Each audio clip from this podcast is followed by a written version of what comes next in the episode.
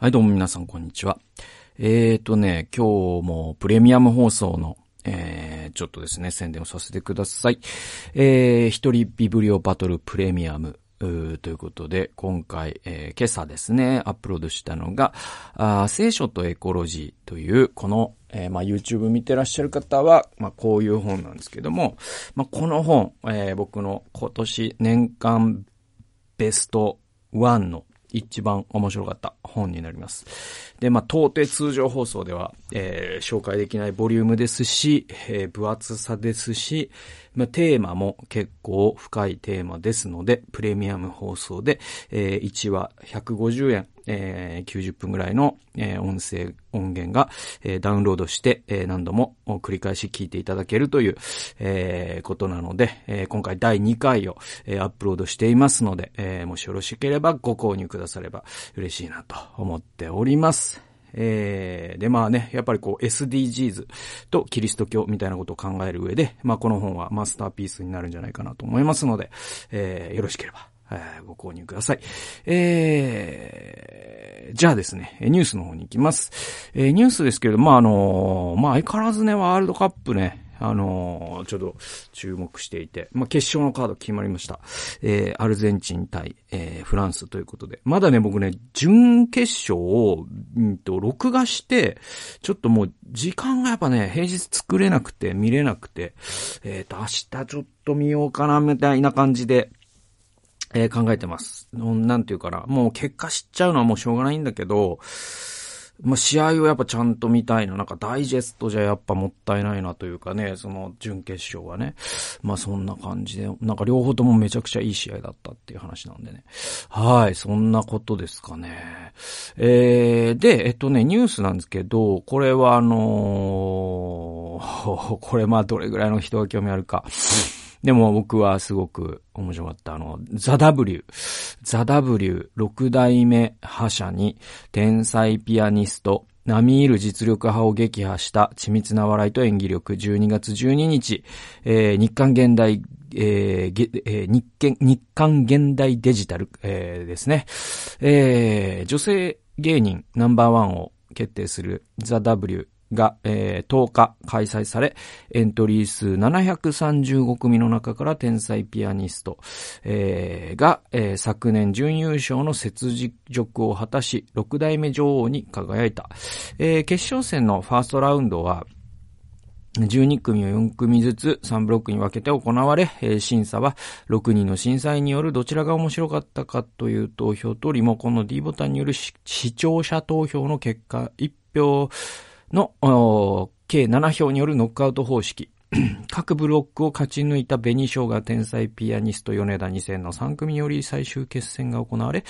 えー、天才ピアニスト4票、米田2000 2票、紅生姜1票で、えー、天才ピアニストが栄冠を掴んだ。えー、ファイナリ、ファイナリスト12組中初出場は5組で、えー、A マッソ、紅生姜ら、えー、7組は決勝出場経験者というハイレベルな戦い。お笑い研究家の鈴木朝日氏はこうし、こう話す。えー、M1 の決勝で一組だけ女性がいると、ハリセンボン以来のファイナリスト、などと、逆にレッテルを貼られて、煽られてしまったりしたこともあり、ありましたが、逆に女性しか出ていないからこそ、こう、そうしたノイズがなくなってきたような気がします。えー、大会って回を重ねるごとに色がついてくるものですが、ここ3年ぐらいは、えー、純粋に研ぎ澄まされたネタ勝負の大会になっているように見えます。えー、確かに、決勝進出者は、どの国が優勝し、どの組が優勝してもおかしくない実力派揃い。ただし、6人の審査員は、えー、面白かった方どちらかに1票を入れないといけない方式のため、どちらを選ぶのかが非常に難しかった僅差だったとコメントする審査員も多かった。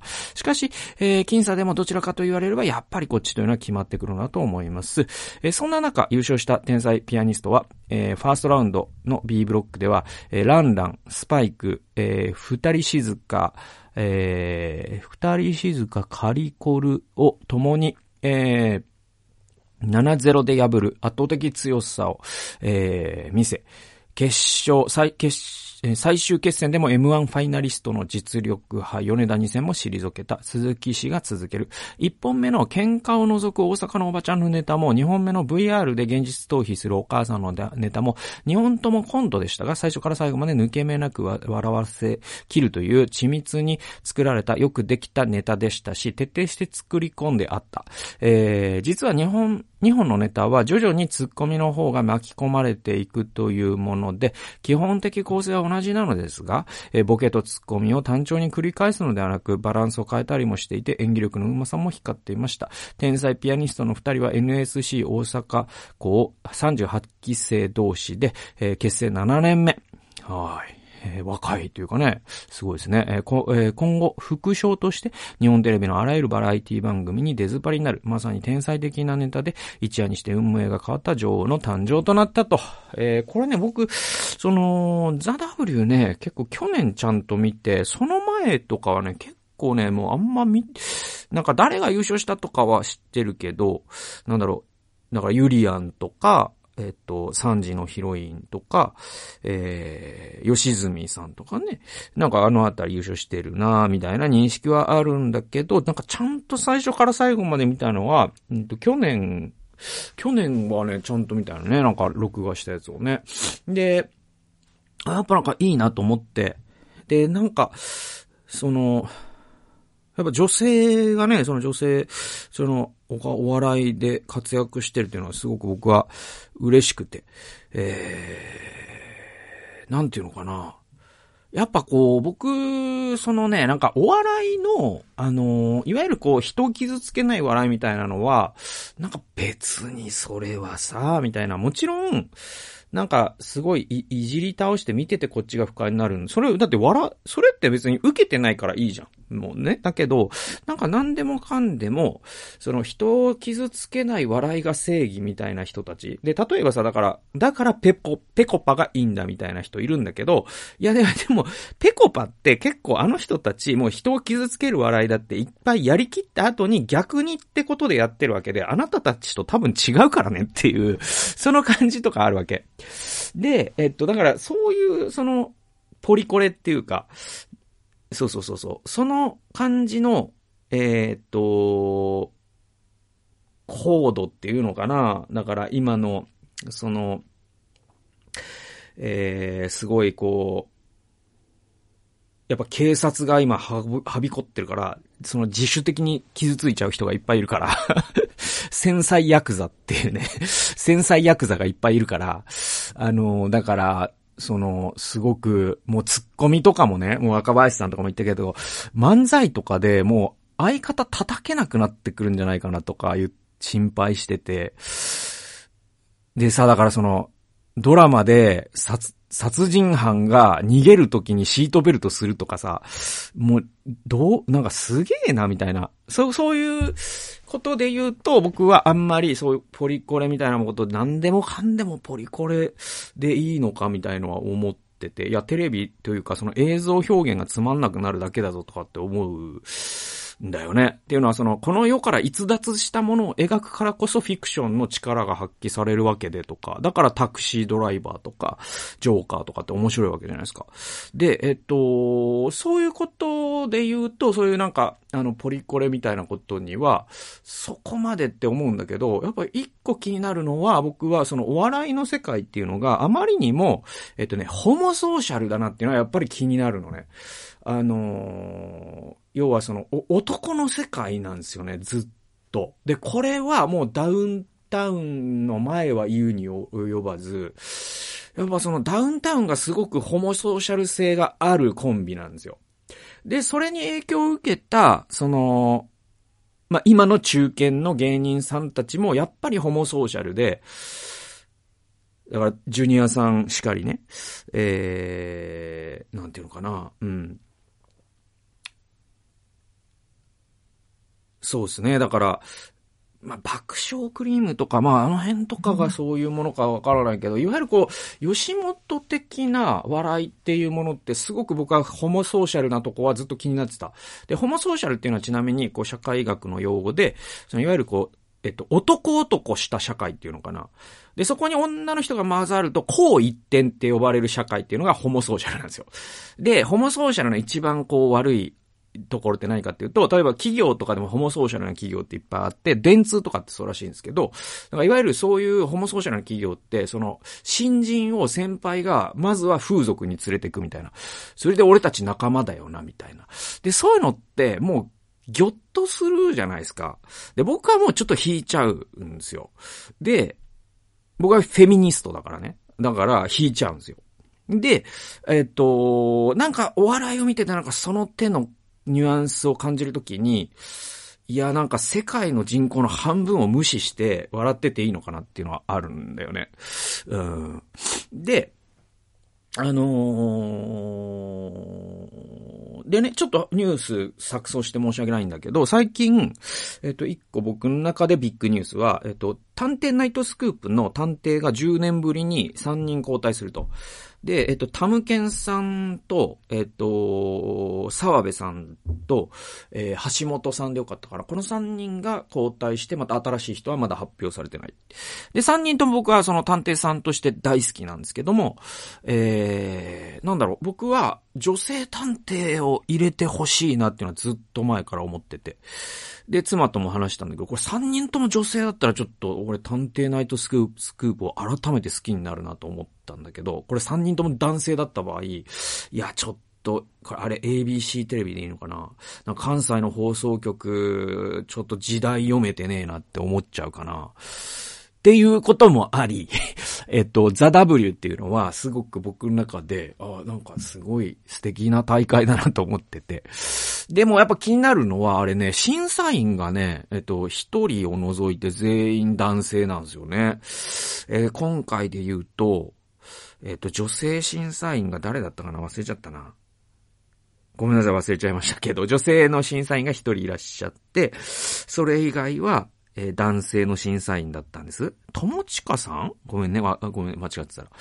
えー、でも、女性で審査員できる人なんていっぱいいるじゃないですか。ね、その人材で言ったら、ハリセンボンミノアさんとかもいるしさ、なんかすごい、もっともっといっぱいいるのに、なんで、その評価する側が男性っていう構図、女性を男性が評価してるっていうあのパワーバランスも僕は少なくとも半分は女性の審査員にした方がいいんじゃないかなとか、あの、そういうのはちょっと思ったりしながら、でもいいことだなと思いながら見、見てるっていうバランスで。で、まあ、これ聞いてる方、さすがにやっぱ、ザ・ダブル全部ネタ見たよって人は多くはないかもしれないけど、まあ僕自身、その、えっとね、天才ピアニストの優勝には文句はないんですよ。というのはその一本目のネタがもう多分本当に一番受けてたし面白かったから。ただね、なんかね、やっぱ、僕は、えっと、正直 A グループでは、米田2000よりも、A マッソの方が面白かった。で、A マッソのあの一本目のネタ最高でしたね。だからそのリ、ルッキズム批判みたいなやつとか、で、その箱動くんかいっていう展開とかも完璧なネタだと思うんだけど、あれがなんで負けたのかが僕は未だにわからなくて。で、アンガールズの、えー、ね、田中さん審査員じゃないですか。で、彼が、えっ、ー、と、ポッドキャストで言ってたんだけど、えっ、ー、と、やっぱ A マッソのネタが A ブロックで一番面白かったって言ってて、やっぱ僕なんか田中さんと同じだと思って、なんか答え合わせみたいで嬉しかったよっていう話とか。まあまあ、だから、その、うん、あのね、ザ・ W 良かったよって話。はいはいはい。っていう話ですね。はい。なんでまた、えー、あとその今週は M1 ありますから。で、まあ M1 ね、日曜日ありますけど、あさってですわ。で、やっぱ、あのね、これまだ見てない人見てほしいんだけど、YouTube で M1 の公式が出してる4分間の動画があるんですよ。で、それが今年は、えっとね、まあ、いわゆるこう、煽り V と言われるやつなんだけど、それウルフルズの暴れ出すっていう曲があって、それに合わせてこう、漫才とか、その、しゅまあ、特に今年ラストイヤーの準決勝で敗れた人たちを中心、軸に、4分間のまあ、その、なんて言うんだろう、あれだからミュージックビデオのようでもアウリーっていう、あれはちょっとエモいっすよ。マジで。で、あの、僕も妻もウルフルズ好きですから、あれちょっと、奥さんに、あのー、これ見てよ、つったら、もう、妻ももう、すごい、この動画、もう何回も繰り返し見てるとかって言ってて、あれはだから、み、あの、あと2日間の賞味期限っていうかね、だってもう、チャンピオン決まっちゃったらさ、もうさ、その煽りはさ、もう、事後的なものだから、今一番旬な、あの、えー、YouTube の動画、おすすめでございます。えー、次行きましょう。あ、ごめんなさい。はい、えー、っとですね。あのね、次はね、これね、えっと、ちょっと、えー、そうですね、二つのニュースセットなんですよ。えっと、一つが、えっとね、えっと、11月29日の TBS ニュースディグっていうやつで、えっ、ー、とね、週一勤務もか、日本郵政グループ初めて外部の副業人材受け入れっていうやつで、えー、日本郵政グループは、えー、組織風土の改革と社員の人材育成の双方を実現するため、グループの外から初めて副業人材を公募すると発表しました。えー、日本郵政グループは中期経営計画 JP ビジョン2025で、えー、組織風土を改革するための取り組みとして、えー、グループ内外の人事交流の促進を挙げています。えー、日本郵政は今日、えー、高い専門性や新たな知見が必要な業務、業務についてグループ外から初めて副業人材の受け入れを開始すると発表しました。ウェブサイトの構築改善や、えー、新規事業の創出、えー、資産運用の課題を解決するデータ戦略などの6件のプロジェクトで副業人材を募集募集していて、週1日の勤務も可能だということですという。で、これは、あの、本質的には実は、はなんていうのかな、あの、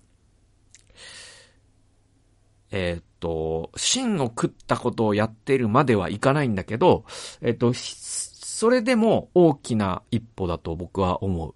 えっと、本質的な変化は何かというと、日本郵政グループが社員に副業をすることを許容したとき、えー、この時は本質的な一歩を踏み出したってことだと思うんだよ。でね、これは、あの、やっぱね、日本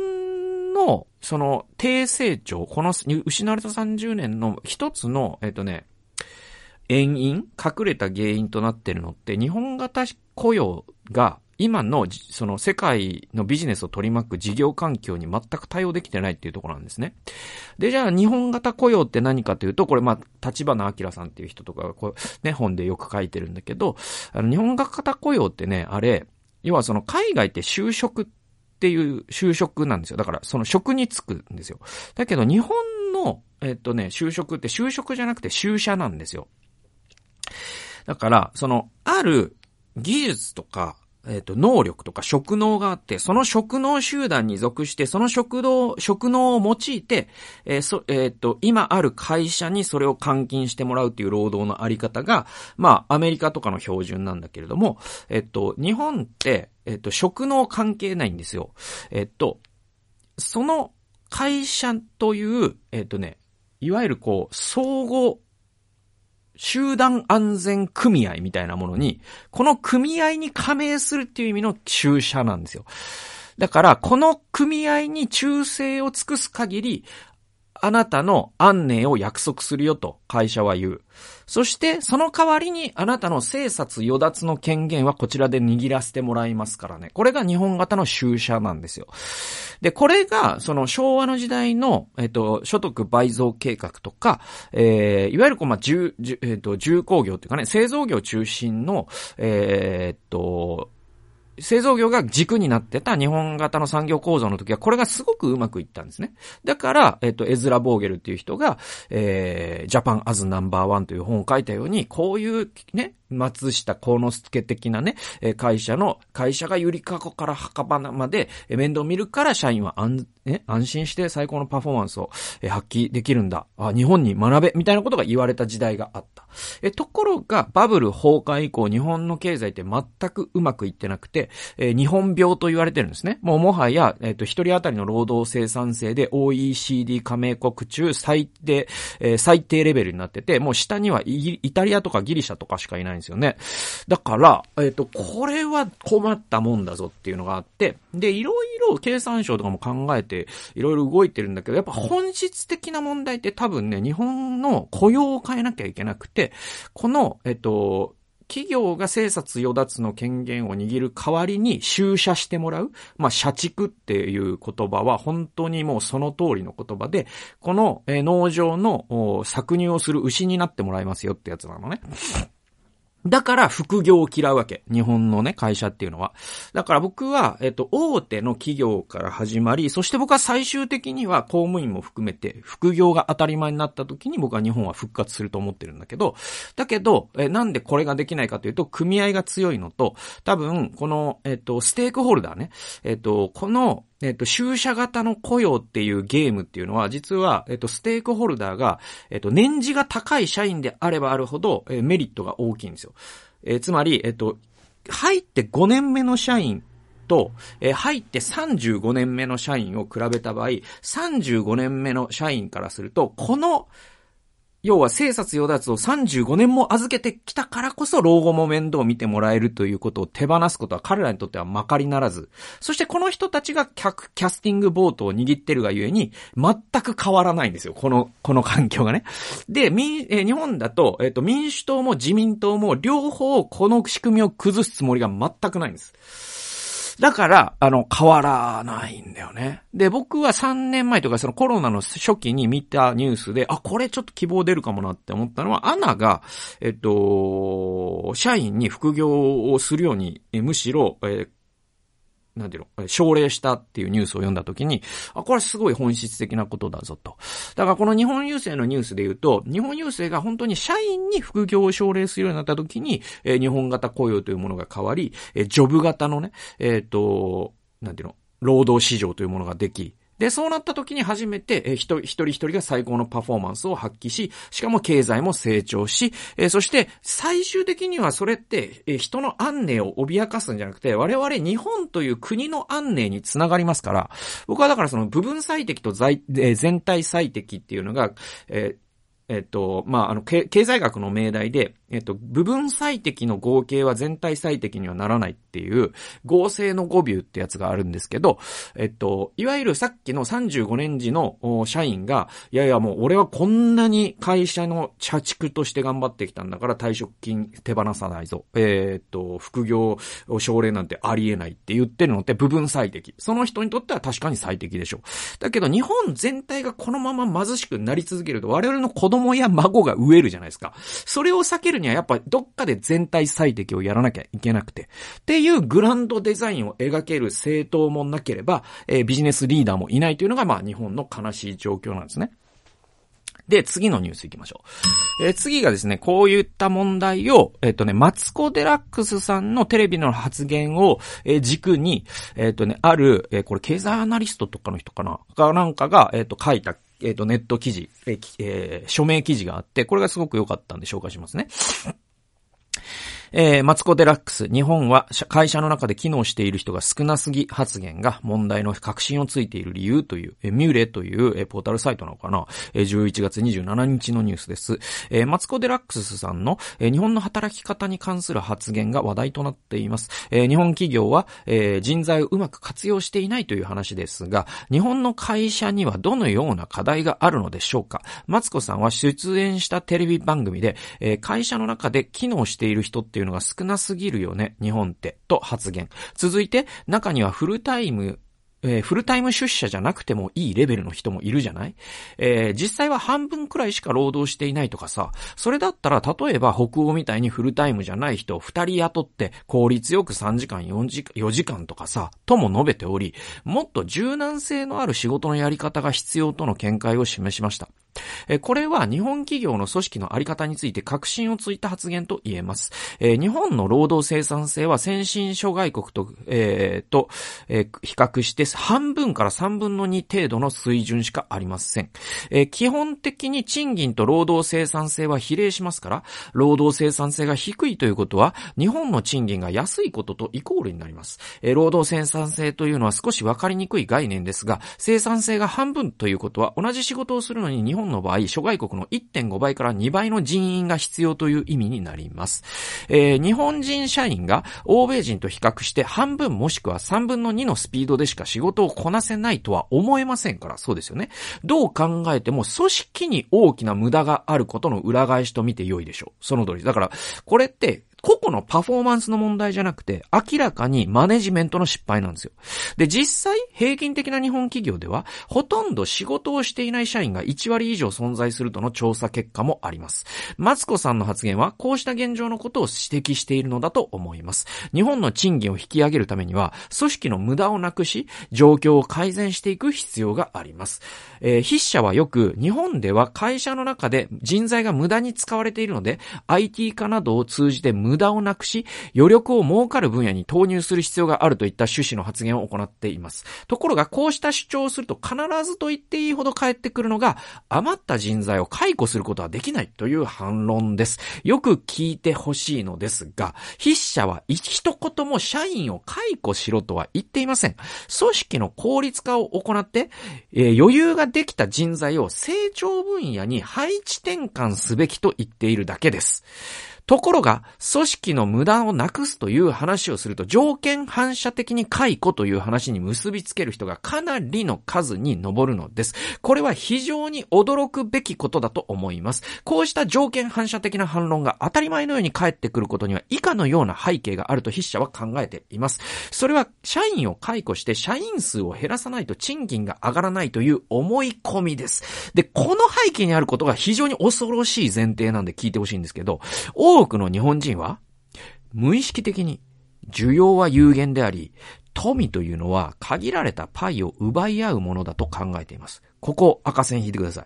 富というのは限られたパイを奪い合うという前提を多くの日本人が思っている。ここに僕は根本問題があると思います。続き読みましょう。えー、人材に余裕があれば、えー、それを新しい事業に投入することでパイの絶対値、全体数を増やせるとは考えない日本人が非常に多いんですね。で、これは日本全体でも同じことが言えます。企業全体の売上高は決まっているので、それを増やすことはできないと思い込んでおり、経済全体のパイを増やすという発想がないのです。だから、さっきの35年時の社員が、なんで会社の構造を変えたくないかというと、会社には、ね、例えば10、10キロ分の米という、えー、ね、えっ、と、なんていうの、会社の富というパイがあって、それを社員全体で奪い合うって考えてたら、当然、生産性を上げる。自分の給料を増やしたいと思ったら人を少なくするってことになるじゃないですか。IT 化をして若い人を雇わないようにして、今だったら2000人の社員でそれを分け合ってるんだけど、IT 化して1000人に減らして、俺がその椅子に座り続ければ給料倍にできるんじゃないかっていう、このゼロサムの発想を持っている、えー、日本人の労働者が非常に多いがゆえに、この労働生産性っていうのが上がらないんだよって言ってるんですよ。だけど、経済ってこれプラスサムなんですよ。これが分かってないと、え実は日本の未来ってやばいねって話なの。えー、続きを見ます。えー、しかし現状はそうではありません。同じ仕事をより少ない人数で実施できれば、他の人材を別の仕事に投入することで、市場のパイが拡大します。つまり経済全体の需要が増えるということですから、企業の売上高も増加し、解雇せずに賃金を上げることが可能となるのです。この発想を持つのがすごい大事なんですね。えー、で、まあ以前僕その日本人が世界一リスクを嫌うっていう話したじゃないですか。それとも実はここで繋がってくるんだけど、ここでは労働の話なんで、労働の話を続けていきます。えー、読みましょう。えー、富が有限であるとの前提に立ってしまうと、賃金を上げるためには解雇するしかなく、ひとたび解雇された人は路頭に迷うとの解釈になります。そうなると大変なことになってしまうので、多くの人はどんなに条件が悪くても会社にしがみつこうとします。結果として、サービス残業や過重労働など法律に違反する雇用慣行が、えー、横行することになります。だから全員で不幸になってるんですね。えー、日本は労働法制がほとんど守られないという先進国としてはかなり恥ずかしい状況であり、すでに存在している法律をしっかりと施行するだけでも賃金は大幅に上昇する可能性があります。つまり、だから日本人でもう週80時間働いてるのに、ね、給料がめちゃくちゃ低いっていうのは、その雇用主が労働基準法を守ってないだけなんですよ。残業で払ってないだけだからね。ね。だからそれをやめるだけで、実は日本人の収入って倍ぐらいに上がる可能性があるんですよ。それぐらいひどいことしてるんですよね。で、富は有限ではなく、いくらでも増やせるものだという経済学の原理原則に立ち返り、できるだけ多くの人を新しい事業分野に投入する発想が必要です。つまり、組織の IT 化やスリム化というのは、成長分野に投入する人数を増やすための方策なのです。ただ、えこうした改革を実現するには、働き方や価値観の多様化を進めていく必要があります。例えばですが、同じ仕事をしていながら、正社員と非正規社員の間に著しい待遇格差を設けてているうちは、こうした改革は決して進みません。え会社の中で仕事をしていない人がいる。もっと柔軟な働き方が必要というマツコさんの発言はここで完全につながります。ちょっとした価値観さえ変えることができれば、賃金を上げるのはそれほど難しいことではないという現実について理解することが大事です。これらを阻んでいるのは雇用そのものではなく、働き方に関する働き方に対する価値観です。えー、これ、かやけいちさんという方がライターとして書いてる。本当に100%僕は同意しますね。だから、その、なんだろうな。だから、本当にこの世界観が、そのゼロサムかプラスサムかって、本当にいろんなところにね、あの、影響してくると思うんだよ。で、それって人生観でもあるから、で、なんか日本人ってすごい節約好きじゃないですか。で、節約って、プラ、えっ、と、ゼロサムの世界観でしか出てこない発想なんですよね。自分の使える資源は必ず一定であるゆえに、えー、節約することでしか可処分所得を増やせないっていうのはゼロサムの発想じゃないですか。だけど、プラスサムで考えれば、今これを投資しておけば、今この種をまいておけば、来年100倍に増えるかもしれない。来年1.2倍に増えるかもしれない。そうしたら0.2この増えた0.2は、また使っていく、また投資に回していけるっていう、これがプラスサムの世界観じゃないですか。で、そうすると節約よりも節約のためにめちゃくちゃエネルギーや脳みそ絞るぐらいなら、ね、どうやったら富を生むような活動ができるかということに脳みそちぎれぐるぐらい考えた方が絶対みんなの幸せになるんですよ。なぜなら、全体のパイを増やすことが、今、日本全体で考えたら一番大事なことなんだから。え、だけど、生活でも節約大、大好き。そして経営者もまた、えコストカットとか人員削減によってしか利益を増やせないという状況。で、これって、本当に、なんていうのかな、人がどんどんクズ化していくんですよね。宮台真司さんの言葉で言うと。で、よく宮台真司さんが言ってる、あの、まあ、日本ってもう沈みゆくタイタニック号みたいになってて、で、その、ね、甲板の上では、えっと、席が並んでるんだけど、沈みゆくから、席がどんどん減っていくんですよね。その上で、その甲板の上で、席の奪い合いをしてるっていうのが、日本の、その、今の、あらゆるところに見られる現象だと。でもそれってさ、その、ゼロサムの世界観を持ってると、自分の成功は他人の失敗だし、他人の成功は自分の失敗っていう風になるじゃないですか。そうするとくず化するんですよ、人間ってね。で、この状況がやっぱり、良くないから、宮台さんは、その、もう、このタイタニックを見かけ、ま、えっ、と、見限るように、若い人たちに呼びかけています。つまり、自分でも海の中に飛び込んで、新しい船作っちゃえよと。そしたらそこでまた食っていける奴がいるだろうと。そうすると日本全体で言えば、甲板の面積は増えるよと。だけど、この、ね、えー、まあ、巨大企業とか、そういった形で安定を見、見出そうとする人たちっていうのは、看板の上で自分の席を絶対手放さないからなっていう、えー、ことをやってるわけで。で、その人たちって、いわゆるその労働貴族というか、もう今や正社員って貴族だから、ね。で、えっ、ー、と、な、守られたね、その収入を得ることができるし、老後も安全かもしれない。だけど、えー、現状を見てください。その人たち幸せですか？幸せじゃないんですよ。なぜならば、え椅子はどんどん減ってるのに、業務の量が変わ変わらないから、えそして、もし自分が残業をして、その残業して手当を要求したならば、もう船が沈んじゃうから、サービス残業をしまくっている。そして、え過労死する人がいるって、誰が幸せなのこれ？だから、じゃあ根本まで遡っていくと、僕は日本人のゼロサムな世界観っていうところに行き着く気がするんですよね。だからやっぱりこう、未来志向っていう言葉も雑な言葉だけど、いわゆるだからプラスサム、その将来我々は未来を作っていけるんだと信じる人たちがどれぐらいいるかっていうことを、僕はここに働きかけていくことが必要だと思う。で、もちろん、その政治の問題ですよね。その労働、雇用環境っていうのを変えていく決意とか勇気というか、えそういったものも非常に必要になってくると思うし、またその特権階級の貴族階級であるところの正社員がどれだけ自分たちの特権を手放してでも全体最適に向かっていける勇気を持てるかというところですね。で、こういうところが我々試されているように思いますね。僕としてはもう早いところ、えー、海で溺れて久しいんでね。なんで、あの、タイタニック号で苦しんでる人たちを見ながら、皆さんも大変なんだろうな、俺も溺れてるけど、みたいな感じ。でも、小舟を作ってね、誰かが一人でも生きていくことができるならば、それは僕は全体最適に貢献できたなって思うから、えー、なんか溺れた甲斐があったなと思うので、なんかそんな風になんかチャレンジしていけるような生き方を、えー、まあ自分自身でもしていかなきゃなと思うし、えー、こういう生き方もあるんだぞということを、まあちょっと今日は発信したいなという風に思いました。えー、最後まで聞いてくださってありがとうございました。それではまた次回の、えー、勇敢陣内でお会いしましょう。あの、プレミアム放送の方もね、よろしくお願いいたします。さよなら。